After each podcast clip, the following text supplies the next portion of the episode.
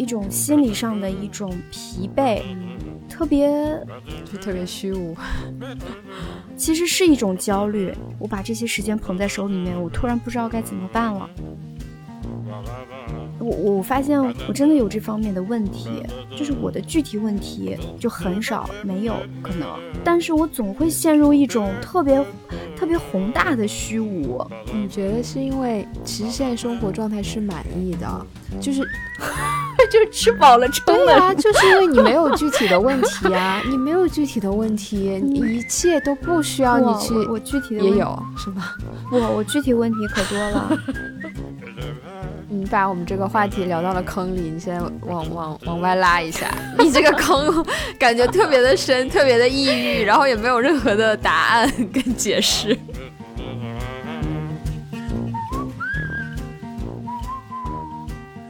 先来录个片头吧。我想录一个稍微有一点新意的片头。我们两个每次一上来就是那两句话，特别干。那就我们今天就用你这个开头，主播的自我 diss。今天我们就不正经开头了吧，因为我们今天就是想聊一些轻松一点的话题，随机就是跟随我们的意识想到哪里就聊哪里，看看这个形式闲聊能碰撞出什么火花。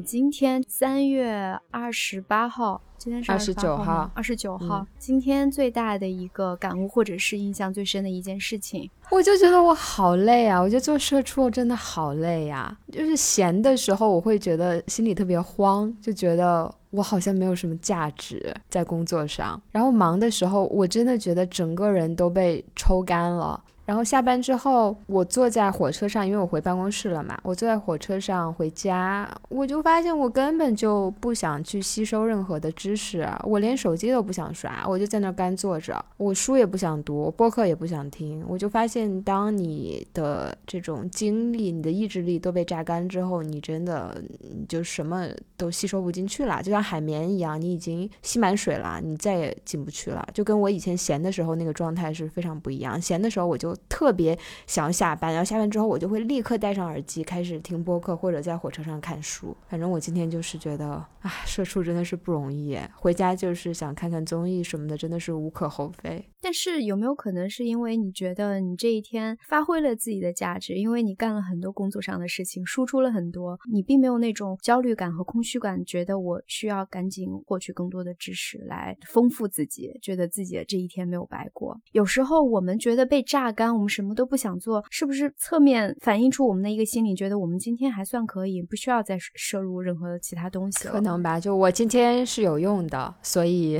啊，你今天是满足的，你今天没有。啊，我有大把的时间，我该怎么办？我该怎么去分配？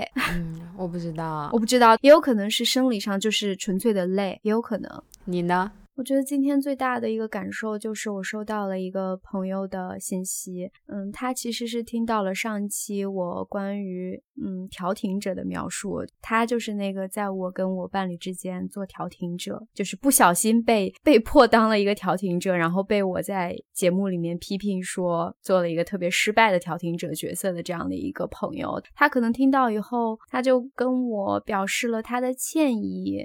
他说，在酒精的作用之下，他可能说了一些不恰当的话。他希望我不要介意，然后希望我跟我的伴侣都好好的。总之，就让我还感慨蛮多的吧。就首先，我觉得他能听我们的播客，对于我来讲就是一件让我很开心的事情，就证明他是对我这个人或者是我们输出的东西是感兴趣的。二就是他没有因为我在播客里面讲了这个事情，对我非常的生气。过过来质问我说：“你为什么要那样说我？”因为我说我在播客里面跟你讲我对他当时当调停者的一种评价，其实说白了也是一种背后吐槽或者背后去评价他的一种行为。然后我们当时聊的这个话题也是如何看待在背后吐槽别人的这样的一个话题，我就觉得还蛮讽刺的。所以我自己也在反思我在播客里面对他的就是听起来比较激烈、比较比较负面的一种评价，是不是真的恰。恰当？我在播客里面输出的时候，有没有考虑到哦，他有可能听到，有可能伤害到他，让他觉得不舒服、难受？我有没有想到这一点，想要去保护他的情绪？我可能当时确实没有考虑的很周全。一方面，可能真的就是在那个当下跟你聊的比较嗨，然后就是那个那个话题就蹦到我脑子里面，我可能没有三思，我就我就输出了，我我就分享出来了。但是他找到我，跟我表达了他的想法以后，我还是挺嗯，心情挺复杂的吧。我不能说是后悔，我就是有点复杂。然后想到人真的是好累啊，就是你可能真的是无心的一句话，就会让别人有很多的对你的评价。对你今天给我看了他的信息，我觉得他这个反应，我觉得证明这个人真的是还蛮有意识的，是个蛮通情达理的人。他没有很生气的去指责你说，哎，你怎么在播客里讲我的事情？你怎么在播客里那样讲我？他讲的意思可能是这样，但是他用的语气更多的是，他像你说的，首先对你表达了歉意跟理解，甚至他做了一个反思。然后另外他也很真诚的说，你在播客里那样讲我，让我觉得不舒服了，就是就是非常的真诚吧。他不是说一味的去指责你，然后他也认真的在听我们那期的节目。我觉得。怎么讲呢？你就通过了一个作为播客主播的一个特殊的方式，跟他产生了一种。沟通，对我觉得可能这个事情要两方面看嘛。一方面就是通过这样的方式，他听到了我对他当时做调停者的一些表达的看法，对他来讲，他可能觉得很不舒服，因为我的评价确实有些是负面的，让他不舒服了。我确实有，嗯，有一些歉意吧。但同时，如果我对他的这种负面的评价，我们一直都没有通过一种很好的方式去沟通的话，那可能就会在心里。埋下一些心结，但是通过这个方式，我不知道这个方式一定是不是最好的方式。终归，他给我们搭建了一个就这个事情来讨论、来沟通的一个桥梁，这样的一个机会，让我跟他就这个事情，嗯，有了一个比较开诚布公的沟通。我觉得还是挺好的吧。嗯，这个结果我觉得还是挺好的。那最后我们达成的一一个一致，就是说能够理解对方。我觉得你们这是一种非常有特权的沟通方式。哈哈哈 为什么？因为为什么有特 权？不是所有人都可以录一个播客，然后放出来，然后，自己的朋友还听完了，然后去跟他因为这个播客的内容进行讨论，这是你作为主播才有的特权啊！天哪，这是一个特权吗？我倒没想到这是一个特权，就是很有意思吧？一般人没有这个机会。我们要不要聊一下我们最近生活中的？比较碎片化的感受、感悟和问题困扰。嗯，哎，其实，在录这期之前，我们本来想要讨论一个稍微大一点的话题，想把它系统性的录成一期播客的。但是呢，可能因为我们两个也没有想清楚这个问题，而且这个问题可能背后会牵扯到一系列更深层次的，甚至哲学层面的问题，所以我们有点没想好。这个问题就是你有曾经特别羡慕另外一个人的人生，因此你想跟他交换人生，过一个你羡慕的人的生活，有那样的想法？过吗？那你现在有答案吗？这个问题？我觉得我有过，但是我每次我一往深了想，就是我可以跟这个人交换一段时间，比如说一周，反正就是一个很有限的时间，我可以去体会。但如果说让我从此以后就跟他交换人生，我就会想，可能并不一定会真的说愿意。你的生命里真的，你真的认识这样一个让你那么羡慕的人吗？羡慕到你会非常认真的考虑，非常想要跟他交换人生，不管你最后。答案是什么？但是跟他交换人称对你来说是好像是一件特别有吸引力的事情。真的有这样一个人吗？我觉得有吧，但我现在想不起来具体的某一个时间段是谁了。但我肯定会有曾经有这样的想法。但是你知道，这种想法你不可能是一个认真的想法，你知道这是不可能的。你只是一种感受，一种感觉。它是你表达你羡慕他，你认为他的生活是你向往的生活的一种。情绪的感觉，而不是你真的想说有什么方法可以让我跟他真的交换人生，因为这不可能嘛，是不可能。但我觉得这个问题的点就在于，你羡慕一个人，跟真的去成为他，跟他交换人生是完全不同的。你羡慕的是他生这个人的生活里。你没有的，你做不到的，你无法拥有的，特别光鲜、特别亮丽、特别让你羡慕的一部分。但是，一旦交换人生，那就变成了一个打包的东西。这个人生活里他需要承受的，他性格上的缺点，他家庭上的一些问题，他人生经历了什么，你全都要承受，所以你才不愿意。他也是，他确实是不可能的，但这也是两个问题。我觉得这个问题就在于。就在于你，你不能只跟这个人换你羡慕的那一部分，你要换他的全部。对，所以我刚才说交换人生这个事情，我可以跟他做一个实验，比如说一周，这是一种体验。但你说，如果真的有一种技术可以让你置换人生，我觉得真的可能不太会愿意吧，因为我们看到的是我们能看到的东西。是我们羡慕的部分，我们不确定的、害怕的，是我们看不到的那部分。有太多东西是我们看不到的。你愿意用百分之一的你能看到的东西去交换百分之九十九你没有办法看到的东西吗？我觉得这个就是风险太大了。因为你的人生是你哪怕是再痛苦或者目前再难，是你能够有把握的，你能看到的。问题就是对方现在在经历什么。就是你不知道你要跟他交换什么，你听起来你在你你在说你要跟他交换人生，但是他的人生到底是什么你不知道，你你要交换来的东西其实你是不知道的。对，就是说你羡慕的他的那一个方面，只是一个这个人他他的人生非常小的一部分，那个背后到底是什么，你其实是没有一个思绪的，你你没有一个完整的概念，这个人的人生是什么样的。就是，甚至我羡慕这个人，可能羡慕他的一些方面，另外一些方面我其实是看到的，对，可能就是不想。对，这就是我想说的，就是你你刚刚前面讲的那种，你不知道要跟那个人换的是什么，可能是其中一种离我们稍微有一点远的，我们稍微知道一点他的生活，觉得很羡慕的这种人。但另外一种人就是周围的朋友，你非常亲密的朋友，你一定有羡慕、嫉妒、恨的时候，而且你非常了解这个朋友，你。你越了解他，你越知道他让你羡慕、嫉妒、恨的这些点背后是用什么换来的，以及羡慕、嫉妒、恨这些方面以外，他还在承受什么。你越清楚，你是越不敢跟他换的。我另外我还在想这个问题：为什么我们不愿意跟别人交换人生？还因为当你去看你自己的人生的时候，反正我是这样的，我会觉得。我达到我今天这个状态，我可能也吃了非常多的苦，走了非常多的弯路，经历了非常多非常混沌的难熬的时期，也经历过很多的教训，我才走到今天这一步。如果我跟别人交换了人生，我不知道那个人在同样的问题上他走到了哪一步，我是不是要重新再来一次，再经历这些，然后达到我的人生里我意识到的一些问题的这个状态？你你明白我的意思吗？就是我不想放弃我人生中我经历的这些事情，让我达到的状态。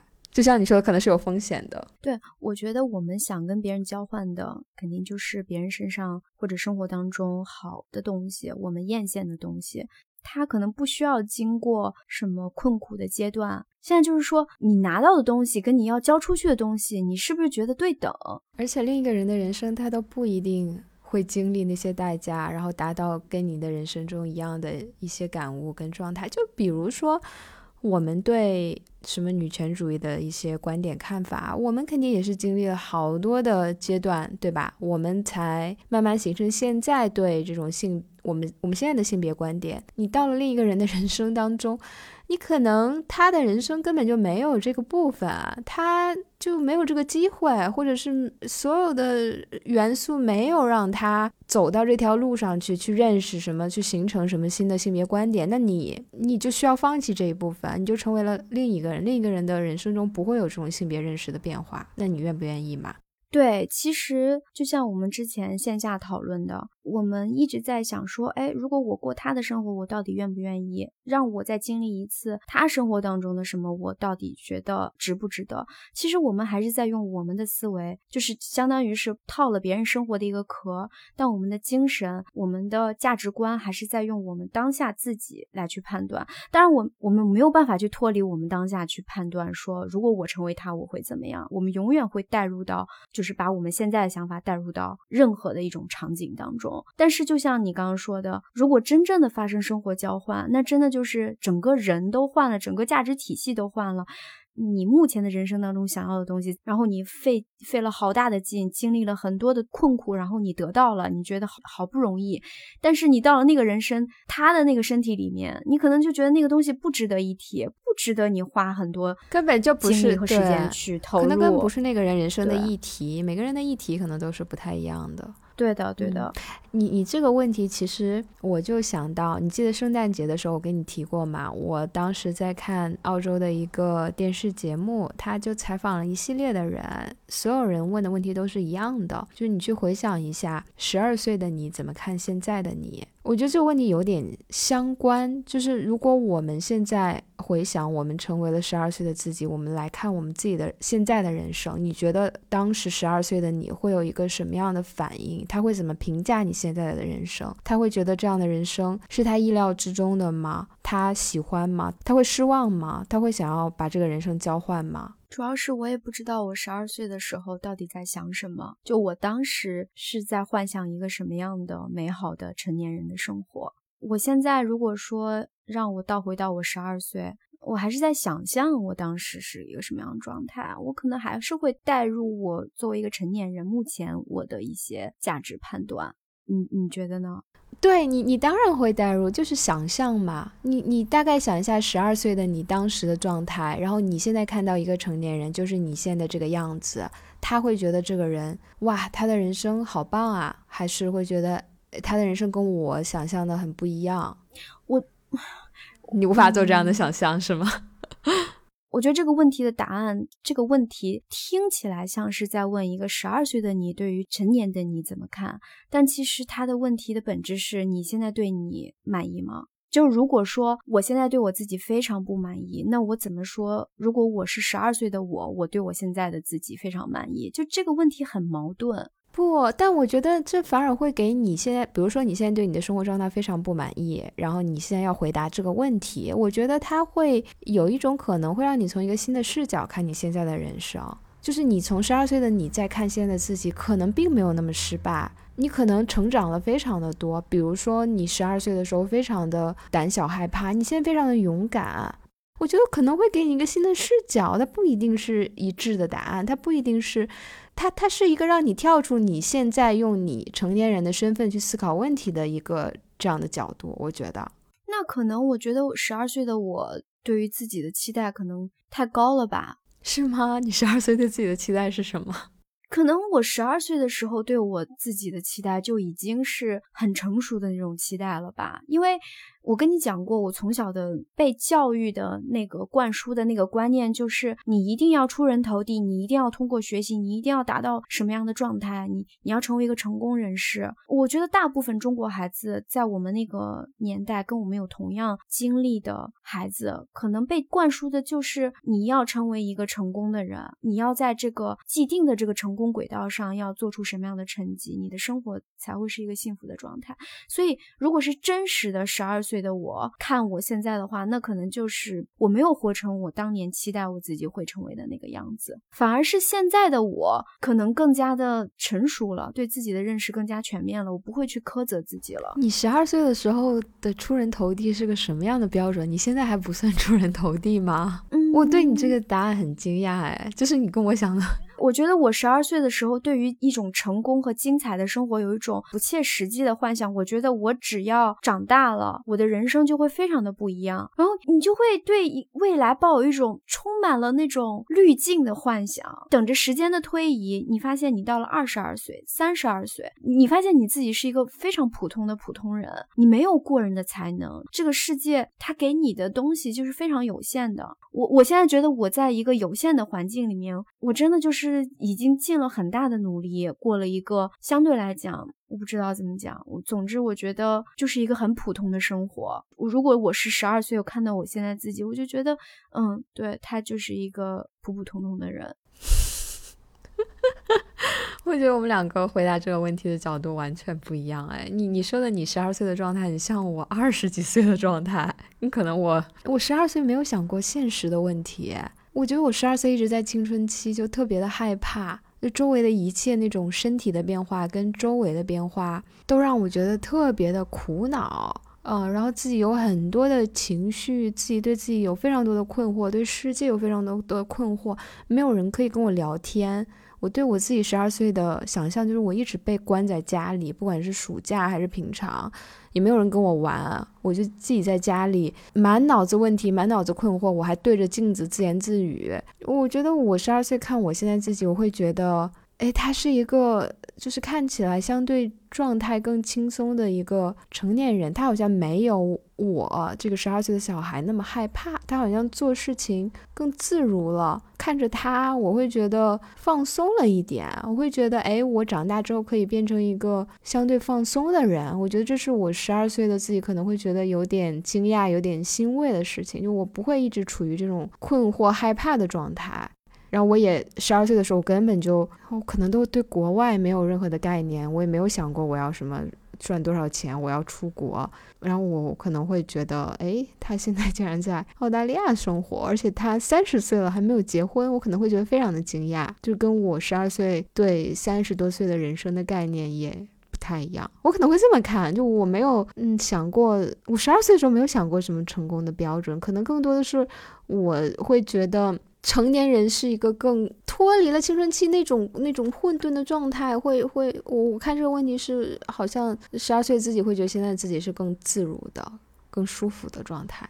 嗯，那是因为你现在觉得自己很自如、很舒服。嗯，有可能吧。但是其实对，所以这就是我刚才说的，嗯，十二岁的自己看自己是一个伪命题，其实是你现在如何看你自己，你现在以你目前的状态为坐标去对比你十二岁的你和你现在的你，其实把两段生活进行了一个对比，而不是真的作为一个十二岁的眼睛去看三十多岁的自己。那那我觉得不能叫伪命题吧？那任何问题。我们去思考，一定会带入我们现在的想法。我们也不能把我们现在的想法全部关闭，然后跳到十二岁的思维里，做不到嘛？那就嗯，我们前面问的两个问题，其实一定都是带入了我们现在怎么看这个世界，怎么看自己的生活。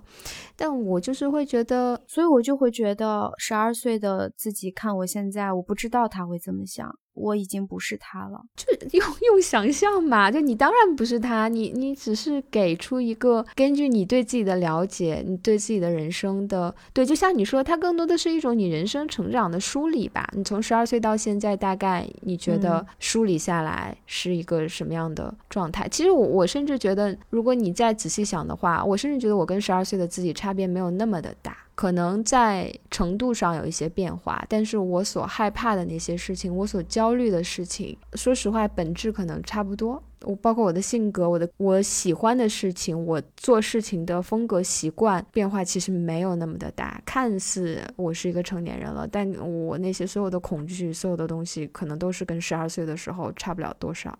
我不知道，我可能对这个问题本身抱有质疑。我觉得你质疑这道问题的，呃，意义，或者是因为它经常被问、被提到。给你十年后的自己写封信吧。对于成年人来讲，嗯，如果你现在倒回到十岁，你怎么看自己？首先，我其实不是很想回到想象我十二岁的自己。我那个时候有好多的问题，我都没有办法去解决。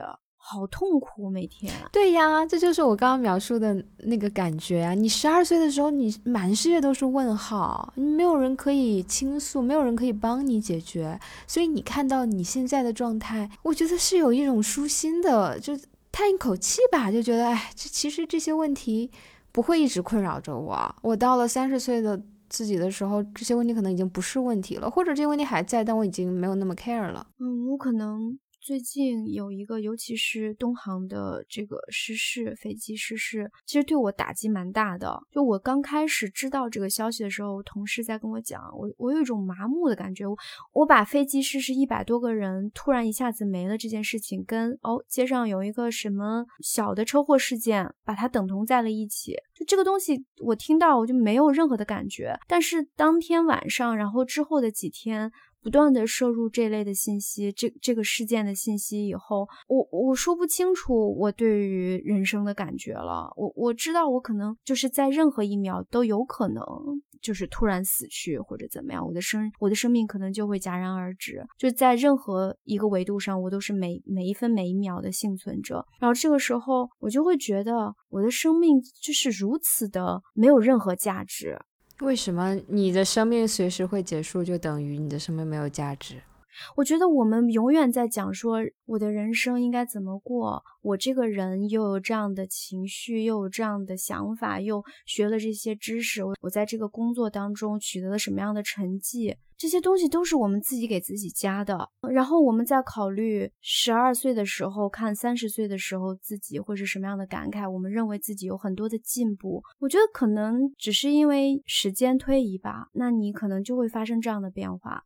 这个变化并不是因为你有多努力，也不是因为你天赋异禀，你有智商情商上的开悟或者怎么样，你可能真的就是因为你活着，然后随着时间推移，你就会发生这样的变化，因为周围发生了很多事情，它推着你一步一步往前走了，你到了这个点。那然后呢？我觉得这样也无可厚非啊。对呀，那。就是你吃的米多了，你自然而然，你经历多了，你麻木了，你以前的问题已经不是问题了。你不一定 OK，你不一定投入多少努力，但或者是你活着本身它就是一件努力的事情，就全靠你自己怎么看。就你努不努力跟这个事情有什么关系呢？你不努力又怎么样呢？对，这就是我想说的。可能我回去看我自己有什么感悟，这个感悟重要吗？或者说，那你这样就就是很虚无啊？那你这人生就没法活了呀？如果这么想的话，那一切都没有意义呀。对我现在可能最近真的是有一点觉得，一想到我的生命啊，其实真的是太微不足道了，简直不值得活，我就有一种为什么微为什么微不足道就不值得活？那必须是全宇宙的王者才值得。活吗？他没有什么答案，就是你先问我为什么，它不是一个我可以回答的问题，真的就是一种感觉。我得出这样的结论，或者是我有这样的表达，并不是因为我有一套非常缜密的分析或者理论去支撑，说因为 A 所以 B，因此我觉得生命不值得活，而是。这种种的种种，给我一种综合的感觉，让我觉得没有办法去讨论生命这件事情。那你现在的这个状态有影响你每一天的生活吗？你会觉得生活里面做的一些你每天必须做的，起床、刷牙、工作、吃饭，你也会觉得特别费劲吗？因为它可能也没有什么意义。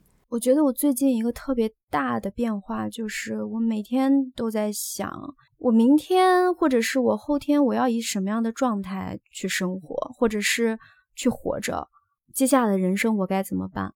这是一种特别焦虑的感受吗？嗯，你说不上是焦虑，是有一种一种心理上的一种疲惫，嗯，特别就特别虚无，其实是一种焦虑。我把这些时间捧在手里面，我突然不知道该怎么办了。我不知道，我很很难去言说。所以你现在就是我听起来就是你没有一个特别具体的问题，比如我我我当然也会焦虑，我现在每天都会有焦虑的问题，但我问题可能非常的具体，比如说我这个工作我要不要换工作，我要继续做法律还是做什么其他的，跟谁谈恋爱又怎么怎么样了？但听下来你好像。你的问题非常的不具体，你的问题 上升到活着本身，啊，你可能对具体的，经常是这样，对具体的问题没有那么多的烦恼跟苦恼，是吗？比如说你也没有觉得工作你有一个具体的问题、具体的选择要做，呃，恋爱也没有，你更多的是一个非常抽象的生活本身的一种一种感受跟焦虑。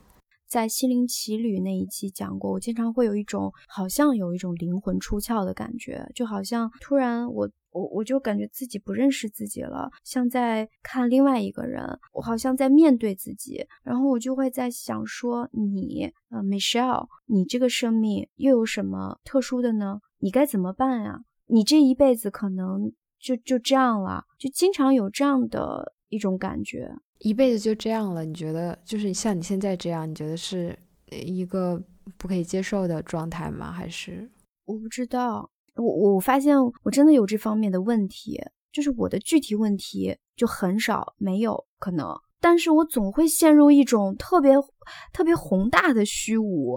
你觉得是因为其实现在生活状态是满意的，就是。就吃饱了撑的，对啊，就是因为你没有具体的问题啊，你没有具体的问题，你一切都不需要你去。我我具体的也有是吧？我我具体问题可多了。哎，那你是觉得这些具体问题多到烦到你不想想，然后你直接上升，把这些打了一个包，上升到对生命的这种。焦虑，还是说就你存在本身的这种焦虑？你当你 focus 在这个问题的时候，当你的生命变得特别无渺小，你有这样的一个角度去看它的时候，你你可以把其他的问题看得淡一点。我不知道，因因为我觉得我会一直困在这些问题里。你不是在上那个心理培训吗？来给我 实践一下。我我今天是你的实践课，实践了呀。所以像我刚刚问的问题，啊，所以是一种焦虑的感受吗？你把我们这个话题聊到了坑里，你先往往往外拉一下。你这个坑感觉特别的深，特别的抑郁，然后也没有任何的答案跟解释。我我这样聊下去，我觉得我我刚才其实其实我刚刚跟你聊那个嗯什么的时候，我都我都有点想哭，你知道吗？就是胸口这个地方就是堵着一团气，特别想哽咽，就我说不出话来那种感觉。你觉得这种状态会让你想要找一个答案吗？还是你没有这个想法？通常这个时候，我就特别想去诉诸于宗教，想去拜拜佛，想去读一读宗教的东西，就是一些超现实的东西，或者是读一读哲学的存在主义的东西。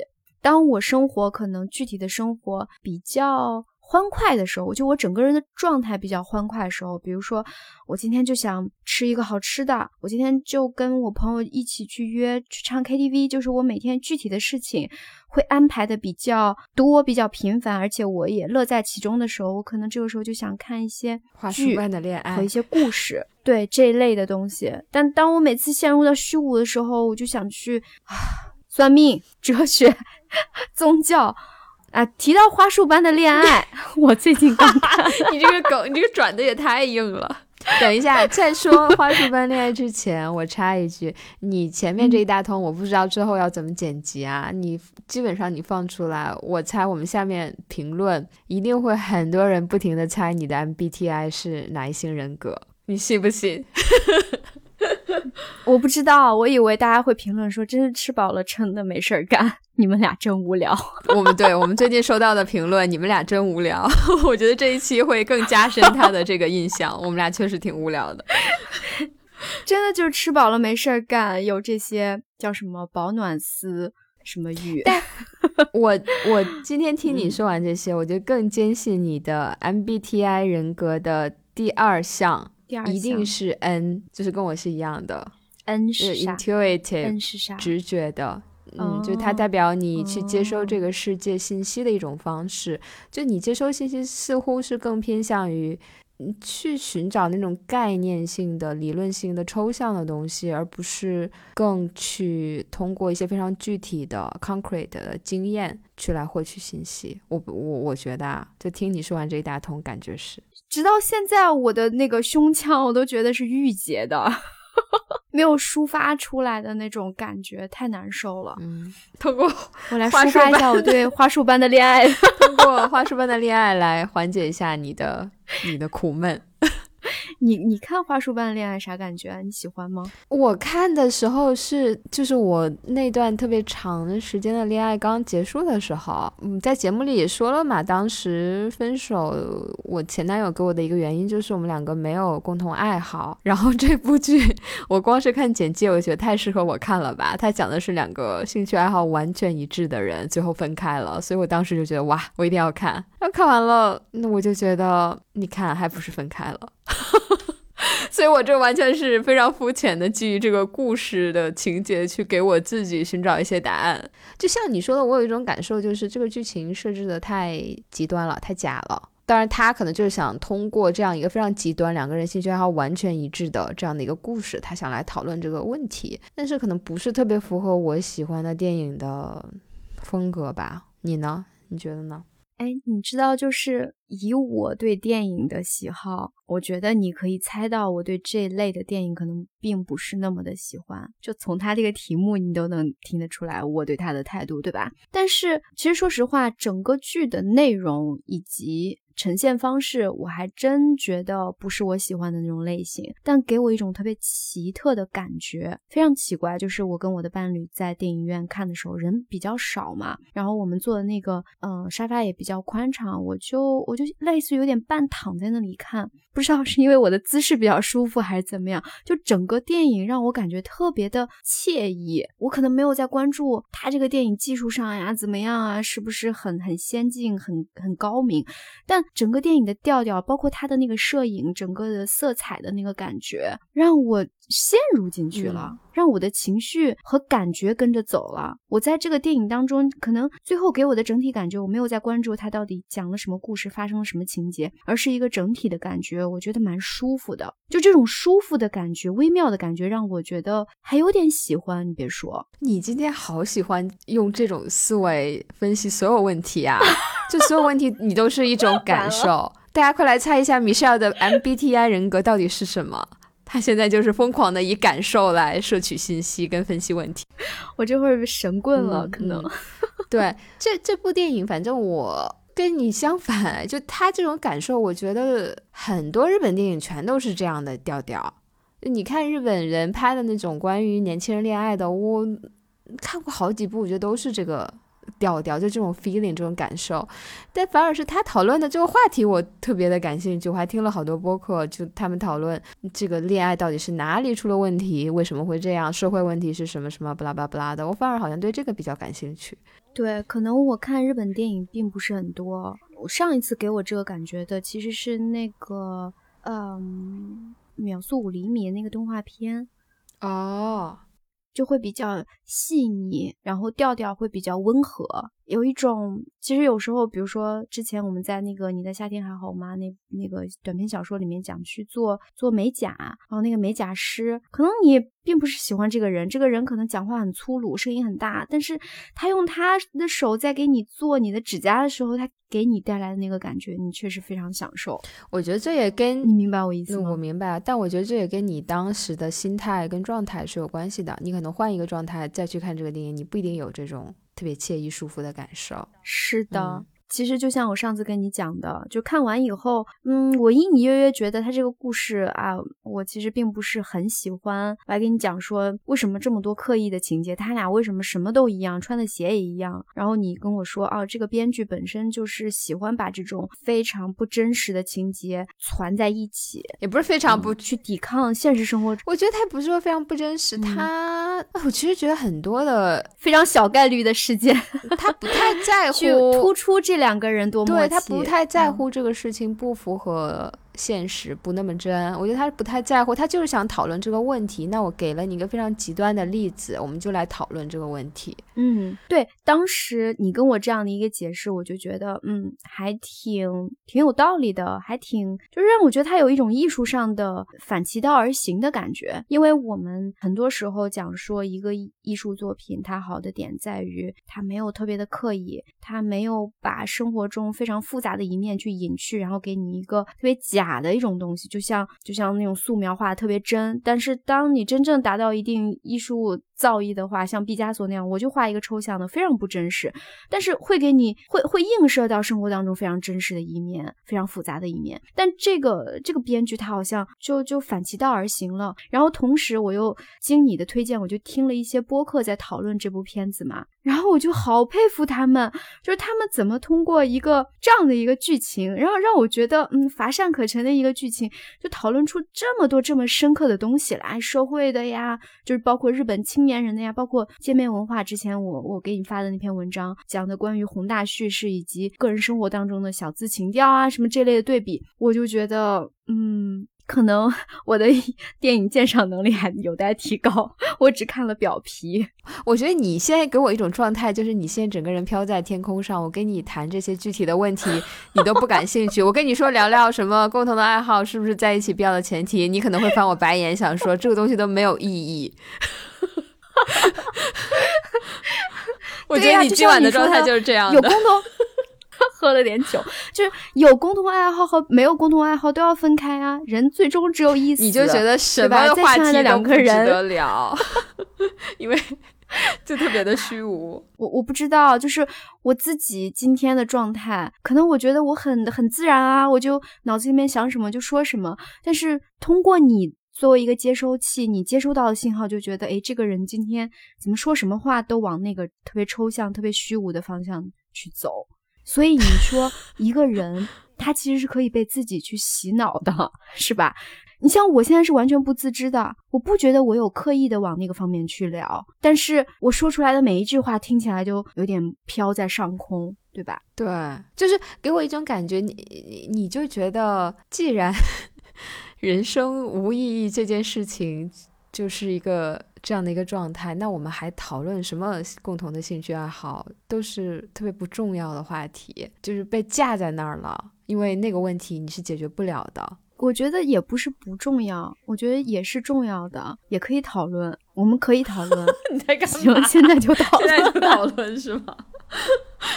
试一下，试一下共同的话题。他对一段关系、一段爱情，真的是你们能够走下去的，真的是一个必要条件吗？我跟你说，我前面两段关系，对方给我讲的分手原因都包括这一条，我现在特别痛恨这一条。我记得我跟你说的时候，你就跟我讲说，你跟你的伴侣也没有什么共同的兴趣爱好。但我就觉得你说的不是一个事实，你们俩明明有很多的共同点跟共同爱好。关于怎么界定什么是共同爱好，这都是一个问题。嗯，比如说你们两个可以一起看《花束般的恋爱》，我觉得那就是共同爱好。很多男生根本就不愿意看这种电影的，那你们俩这是一个非常好的共同可以做的事情，很多人是没有的。那我觉得可能是因为我的伴侣他本身就是一个橡皮泥人格。哎，我也是，我觉得我也是。他可以根据他周围人的状态，可能会转变自己的状态。他也不是说刻意的去迎合你，哈，好像特别会来事儿，然后就让你开心。他每一次的那种好恶的判断受别人影响，但也确实是他自己真心当时的一个感受，是吗？但是他不是曾经跟我们两个一起讨论过一个电影，然后他当时跟我们两个的感受就很不一样吗？我当时觉得他挺有主见的呀，人家也没有因为我们两个说这个电影好，他就非要说这个电影好，你记得吗？我我们两个当时跟他讨论，他也是有自己的看法的嘛。呃，我以为你说橡皮泥人格是说你们两个一起做的一些事情，嗯，他可能没有太多的意见，做什么都可以。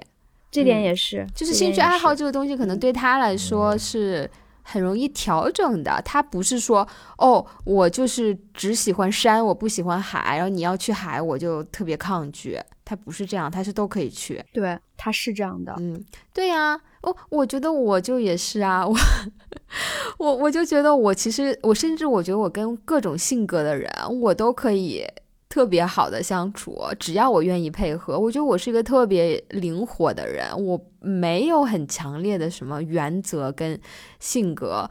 跟 A 他的性格是这样的，那我就像你说的，像橡皮泥一样，我就变成特别适合跟 A 相处的性格，甚至做的事情，我也可能变成 A 喜欢做的事情，我也愿意一起去做。然后跟 B 在一起，我又会变成跟 B 合适的那个橡皮泥，和他喜欢做的事情。你说没主见吗？可能确实没主见，也没原则，但是就是跟谁都处得来。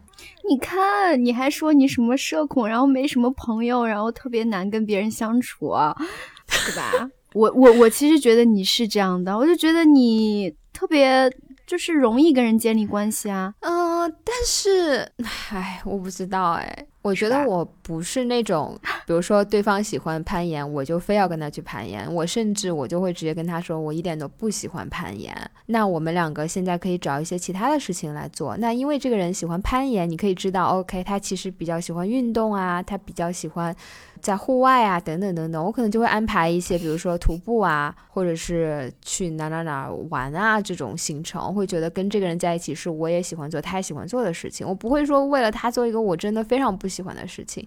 但是如果比如换了一个对象，就还不够上皮。但但是吗？但是我如果换一个对象，这个人是非常安静的，他就喜欢待在家里。那我也有这个部分，我也非常喜欢待在家里。那我也非常 happy 的，非常开心的跟这个人待在家里做一些事情，一起做饭啊，一起干嘛？我也不是必须跑到外面山里去，什么上山下海。就是我是觉得我什么都可以，就看对方喜欢什么。因为你一起做的事情，但你就是不能攀岩啊。但是攀岩以外，可以再找一个额外的事情做嘛？这也是户外。人家现在就要攀岩，人就要攀岩。你不定非要跟我攀吧，对吧？那么多人可以跟你攀，为什么非要跟我一个不喜欢攀岩的人攀呢？我不能攀岩，我就不能跟你谈恋爱了吗？对吧？所以那那这这听起来没有共同爱好像一个借口。对呀，这就是我觉得，我觉得没有共同爱好真的就是借口。比如说。我就经历过，呃，那我比如约会的对象完全不懂画，他也不不喜欢画，然后但是我每次画完，他都会说，哎，你我们一起来看看你画的这个画，然后你就会夸我，你画的很好呀，然后你这个是哪里找到灵感啊，等等，他就会跟我聊，而且他是很认真的在跟我聊，虽然他不懂。虽然他也不想画，但是他是关心我做了什么，我觉得这就够了。他不一定非要坐在那儿跟我一起画画，因为画画包括很多爱好是你一个人 enjoy 一个人去享受的一个活动，它不适合两个人一起做，更多的是对方给你一个支持就可以了，对吧？对，其实嗯，我们也看了《花束般的恋爱》嘛，然后后面其实我也看了那个《纽约的一个雨天》，我不知道你有没有看，就是他讲的故事的讨论的议题有一点点重叠，但是其实差的还蛮大的。就这个共同爱好、共同话题来讲的话，这个微观的角度，我觉得你如果专注在爱好。共同做一件事情本身来看，你们其实很容易去找到一个呃一个大家都 compromise 的一个点，一个共同的一个事情。其实这个东西对于个人来讲并没有那么的重要，就攀岩真的那么重要吗？我今天就非要跟你攀岩，哪怕我跟你不再继续谈恋爱了，我觉得没有人会是这么这么的奇怪。就是如果这么严格的话，你可能也并不一定会是你喜欢那种类型。所以不管是这个电影想讨论的共同爱好背后它代表的什么，以及你在生活当中你遇到你的关系里面，你的伴侣跟你讲说啊，因为我们没有共同爱好，所以我要跟你分开，这个理由背后到底他想说。什么其实是最关键的，其实背后那个信息，嗯，他想借由这种表达来表达一些其他更对更复杂的一些情绪、情感跟需求。对于你来讲，你在这个关系里面，你是参与者、当局者，你知道他跟你表达了具体的哪些信息？他跟你说的就是我跟你没有共同爱好，所以我要跟你分开。但是当你把这个信息传达给我的时候，我作为你的朋友，我作为一个旁观者，我从这句话里面过滤到的信息是说，哦，这个人可能想说的是你们的 life track，就是说人生轨道、人生轨迹可能不太一样。或者说，你们更宏观的是你们价值观或者你们的生活方式不太一样。就生活方式跟你生活中具体做的事情，它并不一定是一个划等号的概念。你们作为一个，比如说特别的什么，类似于中产阶级的，跟一个挣扎在温饱线的人，他可能两个人都会去做同一件事情啊。他可能有一天同时进了同一家饭店，点了同一道菜，但是他对这个就餐的体验以及做这件事情对。对他生活当中到底意味着什么，可能完全不一样。所以你们从做具体事情当中抽离出来，想要让自己生活达到的那种状态，以及对未来生活的规划，看待它的方式和角度可能是不一样的。可能他想说的是这个，包括像《花束般的恋爱》里面，嗯，就像你之前也跟我提到，我其实很多东西我都没有注意到，我可能看的时候就有一种沉浸在棉花里面，可能细节都略掉了。那个女生，你可以看到她回到家，她住的那个房子几层楼，然后她爸妈东京本地人，社会地位稍微高一点的。然后这个男生，他的爸爸外地人来东京看他们的时候，他的打扮、他的说话方式、讲的内容，你就会觉得好像两个家庭生活背景就不在一个圈子里面，阶层是的。就可能这些因素都导致这个男生，他就是会在人生的某一个阶段，他需要通过在社会上争取到一定的呃金钱啊、地位啊等等，就是他缺这个东西吧。我觉得这个女生可能是相对而言不缺，包括性别的因素在里面也有影响。对，就像纽约的一个雨天里面讲的，就更是这样了。一个所谓的纽约上流社会，所谓的老钱 （old money）。和一个南方的或者是中部的美国中部的一个州，虽然你很有钱，你就是一个暴发户，你可能过的生活的物质标准是一样的，但是你背后折射出来一个人的文化，一个对生活的态度，对生活的怎么看待生活这件事情本身可能不一样。你说这意不意味着门当户对是有有道理的？对你说的对，门当户对是一个听起来特别俗，但是一个特别精准的一个词来描绘他们想讲的这个事情的。当然，门当户对你可以具体到啊，两家两个人要相处，它背后代表的家庭。但放到社会这个大的维度，他可能想说的是两个阶级，或者是这个社会的一种断层、一种分裂。两个群体之间是不是真的能够共情，能够能够互相理解，甚至上升到我们的公共政策要去怎么去制定，才能嗯才能照顾到每一个族群、每一个群体他们的生活状态、他们的诉求，落到一个最微观的层面，就是门当户对这件事情。从婚姻家庭的最小单元的角度出发，是不是门当户对是一个特别重要的事情？哦，我听到一句话，也是我那天看了一个 YouTube 视频，他是一个嗯时尚博主，他在讲说你怎么才能穿的高级，而不是把所有的有钱的名牌呀、奢侈品堆在身上，然后就显得高级了。他就举一个例子，呃，他举了那个美剧《继承》里面，我不知道你有没有看过，他们家里面的一个女主人公，她当时要参加一个晚宴，也是一个纽约的上流社会家庭出来，要参加一个晚宴，然后在晚宴开始之前，马上要开始的时候，她跟她家人发生了一个对话，一个争执可能，然后她当时可能正在换衣服。还没有换完，这个镜头就拍到了他在头发跟前加了一个特别精致的，是满钻的一个发夹，好像是一个发饰。你你你可以想象吗？就是那个了不起的盖茨比里面那个电影里面他们的那种打扮，你知道吗？晚宴的那种。然后，但是身上又穿了一个 T 恤，就是运动 T 恤，白 T 恤，就是这样的对比。你知道这个人他高级到什么程度？就是他可以 hold 得住满钻的那种奢侈品、奢华的珠宝，但同时。他在最随性的时候，他可以穿白 T 恤。那么，这个博主想要传达的一个所谓优雅、所谓高级的一个理念，就是当你所有的欲望都被满足的时候，你你对这些东西表现出来的那种疲倦和厌倦。他说：“优雅就是当你所有的欲望都已经得到满足了，然后你对这些东西投到你面前的时候，你你那种不屑一顾，那种甚至那种一丝丝的厌倦。”这让我想起我上周末又在跟别人玩那个洋葱卡，然后 又是一个硬广，真的是。然后有一个问题就是，你觉得是否能通过一个人的？衣着看出这个人的特质，大概是这样的一个问题。然后就你刚刚说的这个就很像我当时回答这个问题想到的那个 Facebook 的那个扎克伯格，他不就是一直穿那种就是素色的一个颜色的很像优衣库的那种 T 恤嘛？那他永远都是穿那个。那你说他想表达的什么呢？就有点像你说的，他不在乎他的衣服。这方面他没有任何的欲望，他就是不在乎。他穿成这个样子，就是为了告诉你，或者你从这个信息，你你自己接收了这个信息。他不在乎他的衣服，衣服对他来说不是一个问题，不需要努力，不需要花太多的精力。最近不是特别火的那个呃虚构安娜那部剧，我不知道你有没有在看，我大概看了几集还没看完。就他为什么能够骗到那么多纽约上层社会的名流？你说那些名流什么没见过？但他们依然能被这个女孩所骗，就是他怎么能相信这个女孩所编造的这一切？而且这个女孩她本身没有多少钱，她是怎么样才能打扮成一个装成一个真正的有钱人？她当时采访的时候，纪录片采访的时候，她就说：“因为我我在他们面前表现出了我不在乎钱。我去纽约的一个酒店住的时候，我给这些帮我提行李的、帮我开门的服务员，我都是一百两百的去给小费。那当他给这一。”一两百的时候，这些人就觉得哇，这个人肯定就是来路来头不是来路不明，就肯定不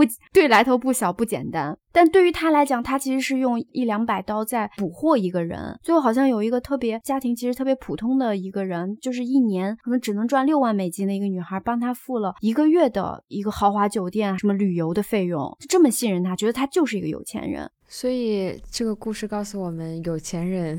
终极的表现就是不在乎钱，对，就是就是，当你想要这个东西，你的生活当中没有这个东西的时候，你才会觉得它是重要的。这个东西可以表现成所谓的爱好，所谓的各种的说辞。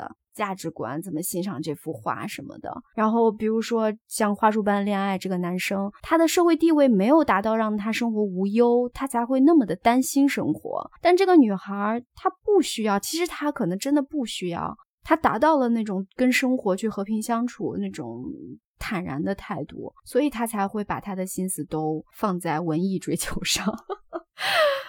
天呐，我绕了好大一个弯，得出了这样的一个 浅显的结论。所以就是说，不要再为有没有共同爱好这件事情所烦恼了。他们都是拿这个当借口。对，后面有一些更深层次的原因。我甚至持有一种观点，我不是很确定，但我隐隐约约的觉得，其实可能这个世界上任何两个人放到一起，他都能都有可能成为长期的人生伴侣。它只有一个要素，就是你们有没有这个 willingness 来 work on it。呃，这个 willingness，但你这个 willingness 来自于什么？willingness 可能来自非常复杂的原因，比如就是性吸引力。你你说什么？这就从小什么青梅竹马陪积累的感情，就你不知道呀，或者是你对这个人有一种 expectation、imagination，你就一直牵引着你好奇等等，一直让你要跟他 work on it，或你自己源自你的不安全感，你对亲密关系的渴望等等等等。对，就是问题是我们一开始会有 willingness。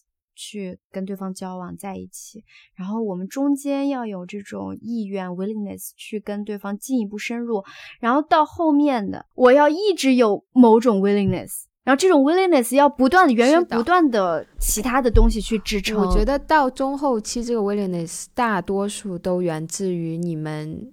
懒惰，懒得换，有懒惰，以及 你们共同的经历，像你说的，他就相处这么久，我举手投足，我动一动一个指头，他知道我要干嘛，然后我在他面前崩溃大哭，他也可以接受，他也知道怎么安慰我，他也知道我家里那些事儿，我也不用重新给他介绍，对吧？就这些都是原因呐，就你想要待在这个关系里继续 work on it，对吧？我觉得人是需要这种东西的，这种你知道有个人一直在，有个人了解你，就非常的 feel secure 的这种感觉，一种 support 的感觉。但唉，就是我觉得人另一方面他又需要一点新的东西，又觉得一直这种 support 可能有一种到一定阶段有一些无聊，或者是甚至你说的这种虚无，你又需要一些新的东西。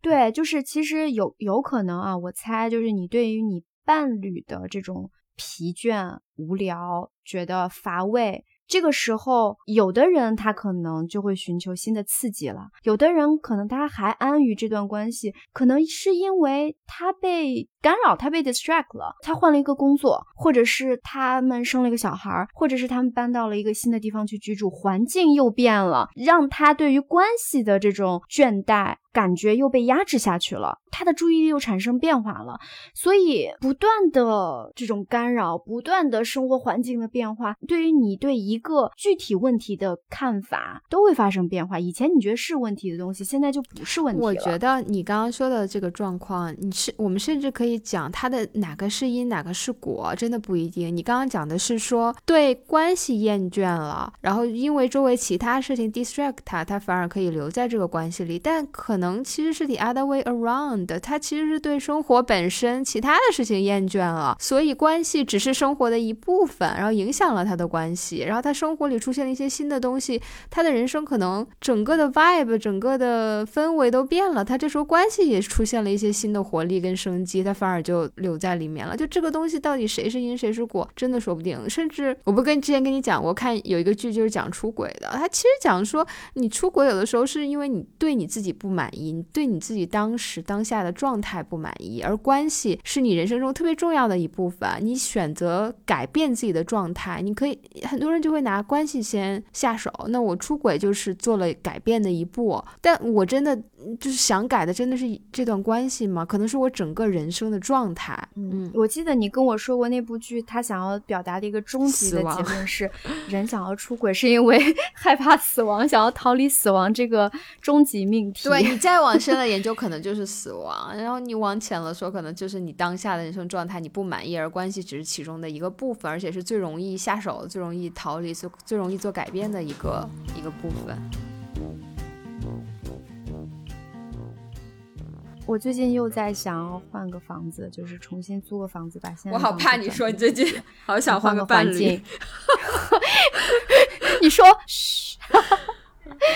对，就是说你你说我这个想法，我这个蠢蠢欲动的折腾的想法，是不是也是源于嗯？潜意识对某个我不知道的、没有意识到的方面我不满意，我想要做改变。我就是觉得我现在住的房子采光，那可能就是这个具体的原因啊，不一定要上升到那儿吧。就是想换一个采光好的房子。你们真无聊。但是你知道，昨天晚上我就一直就是没睡着，有点失眠。我就在想说。嗯，我要变成一个讲究整洁的人，我要好好收拾收拾房子，因为我就看那些日剧里面特别好嘛，就特别舒服，就给人一种嗯特别满足的感觉。于是呢，我就想说，嗯，那我得先换一个房子，然后我才能开始我一整套的改变，对自己的改变。这个你这个观点一点问题都没有。我我今天本来还想分享我最近看的那本书呢，但我感觉没时间了。就是那个《Atomic Habits》，中文翻译叫《原子习惯》，好像简体中文版另一个翻译，它就讲到环境对你改变习惯非常重要。比如说你你讲的，你现在想要有一个，比如随手。收拾东西，把屋子保持整洁的这样的一个新的习惯，你最有效的一个方式就是改变一个环境，因为你以前可能没那么整洁，你随手乱丢东西的习惯已经跟你现在的这个居住场景形成了一个绑定，你这时候再改变它就非常难了。你最容易的就是换一个环境，这就是书里给的结论，所以你这个逻辑完全没有问题。对我现在，我跟你说，我的我的衣服，我的行李箱里面好多衣服都堆到那儿，没有收拾，特别乱。我我就跟我的伴侣说，我只要换一个房子，我绝对，我保证，我这个箱子一定收拾的好好的。他完全对我没有任何的信赖，他说我才不信呢，你不出一个月照旧。对，改变习惯确实非常困难，但是第一步是先换环境，先有一个好的开始。这是其中的一个元素吧，就是像我们这种很爱拖延的人，比如说我现在下定决心我要做一个什么 task，完成一个任务，我第一反应就是我想收拾房间，通过收拾房间拖延嘛。但其实你确实你把整个环境收拾的干净了，你这时候会有一种，OK，好，那我现在就是可以来开始这个。工作任务了，因为原来那个乱糟糟的房间会让你觉得，就是跟你的那种懒散是绑定在一起的，你没有那个动力去开始做一个比较难的一个这样的任务。是呀，我最近就是看书的效率特别低嘛，然后我就心想，嗯，最近看书不太行，是因为我那个沙发就坐的不舒服，真的然后我这个采光不好，没有办法把你把你绑。对，我就对我我就因为前段时间我买了一些书，我就想说。因为去年年末的时候，我的看书的效率特别高，然后我就对我新一年有特别多的期待，然后就买了一堆书。结果开年完了以后呢，我就陷入了特别倦怠的状态，然后我就对我的房间 产生了，就是你知道吗？就 blame 这个房间，抱怨这个房间采光不好。嗯，你看我也是可以聊具体的问题的，你自己来剪辑一下你前面三十分钟讲的虚无。好呀，如果这一期能发出来的话，然后有听众朋友们听到了最后，希望大家能给我们一些建议，喜不喜欢这种模式吧？就是非常闲聊的，没有固定主题的方式，看看大家什么反应。因为我们可能聊的比较尽兴，但不知道效果怎么样。你上聊的比较比较尽兴。我有点有点疲，我也觉得，我觉得你今天有点像喝多了。我没有喝多，我连吃，我连饭都没吃呢，我空着肚子。我觉得你可能是血糖有点低，就飘出去了。真的有这样？我觉得可能是，就是你知道吃糖会让人开心吗？你现在可能是处于一个不开心的状态，就觉得人生很虚无。我刚才。对，我刚才跟你讲那段时候，那半小时那段的时候，我真的就有一种，我我我我下一秒有点想哭出来，有点哽咽。那我们结个尾吧。结尾怎么结？我我觉得我刚才已经结了。好的，那就拜拜了，拜拜拜拜。Thank you.